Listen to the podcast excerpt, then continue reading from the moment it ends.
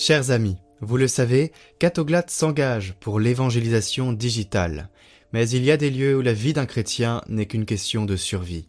Dans la deuxième lettre de Saint Paul apôtre aux Corinthiens, chapitre 11, versets 7 et 8, Paul dit Aurais-je commis une faute lorsque, m'abaissant pour vous élever, je vous ai annoncé l'évangile de Dieu gratuitement?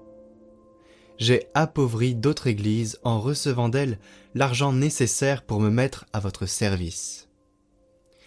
C'est parce que l'Église est missionnaire qu'elle avance et qu'elle évangélise. Ça n'aurait pas de sens qu'elle reste cantonnée dans son propre territoire à se préoccuper d'elle seule. Et vous, nous, chacun de nous, nous sommes l'Église. Vous êtes l'Église.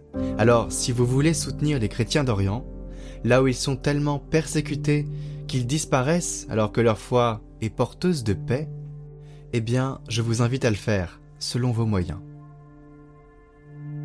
Le Fonds du bien commun nous a annoncé que chaque don fait à l'œuvre d'Orient via ce lien qui s'affiche en haut à droite et en description, ainsi qu'en commentaire, sera multiplié par deux. Merci à eux. Un don, une prière pour les chrétiens d'Orient et un espoir qui renaît. Je m'appelle Liana Tavitian. Je viens de Stepanakert dans le Haut-Karabakh. En septembre 2023, j'ai été forcé de fuir. En septembre dernier, 120 000 Arméniens ont été chassés du Haut-Karabakh par l'armée azérie.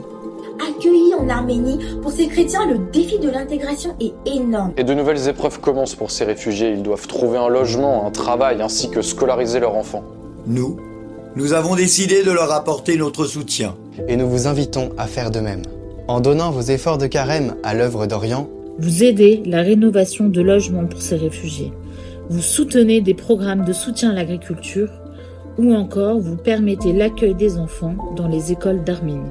Aidons à reconstruire leur vie en paix, prions pour eux et récoltons de l'argent pour eux pendant ce temps de carême.